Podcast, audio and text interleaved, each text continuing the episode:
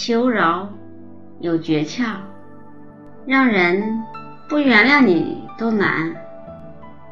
小鸭一直记得小时候被妈妈训练说“请”“谢谢”“对不起”这三句话的那段日子，其中被妈妈说“对不起”时是最讨厌的啦，因为说谢谢通常是有好事发生。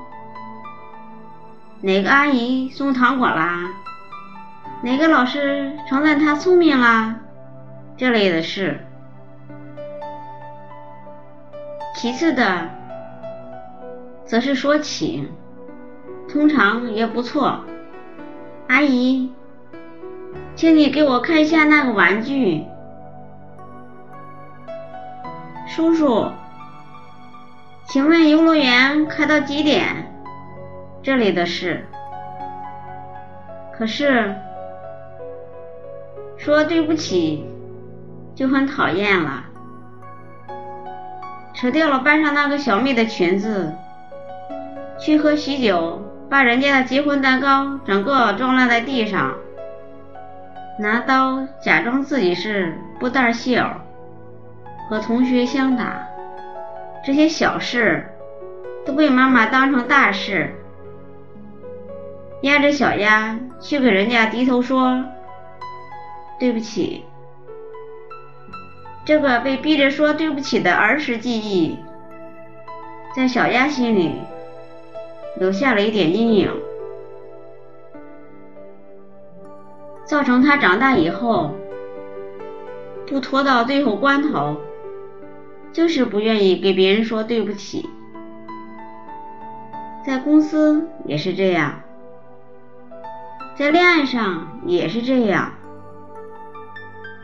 小丫这个没办法爽快道歉的作风，给了上司很坏的印象。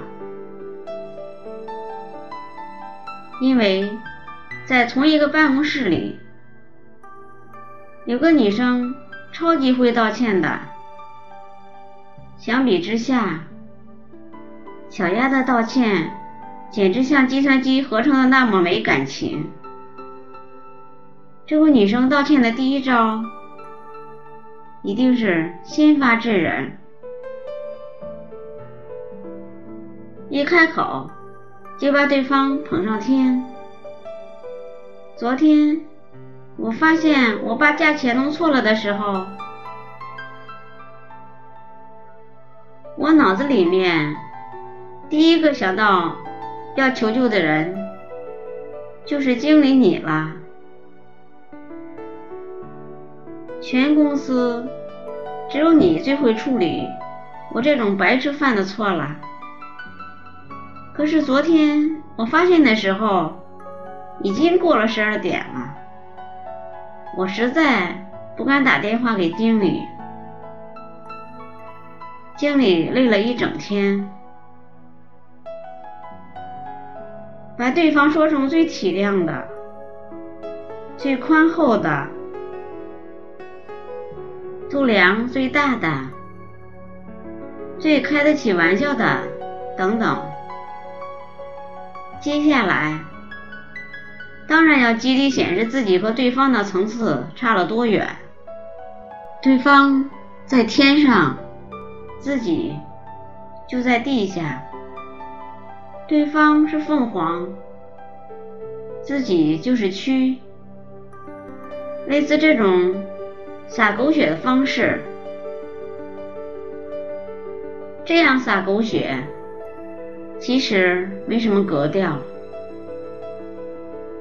只能偶尔用在很极端，对方只差一公分就要枪毙你，千钧一发的时候，要不然。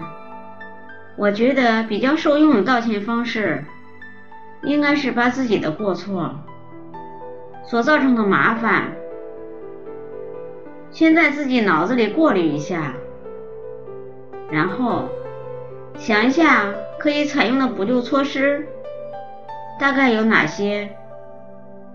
接下来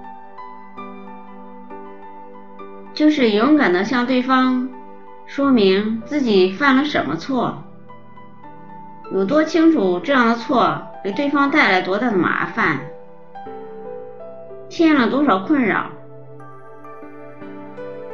然后当然就等着挨骂啦。不过，因为你的道歉充满自我反省的理性气氛，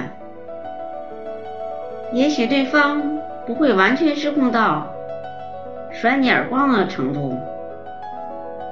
对方骂到一个段落时，你在线上你想的解决之道，让对方。感觉你不是百分之百的混蛋，虽然挨骂难免，但起码对方不会对你这个人完全失去信任吧。如果您喜欢我的节目，请在屏幕的右下方点赞或加以评论，并分享给您的朋友或家人。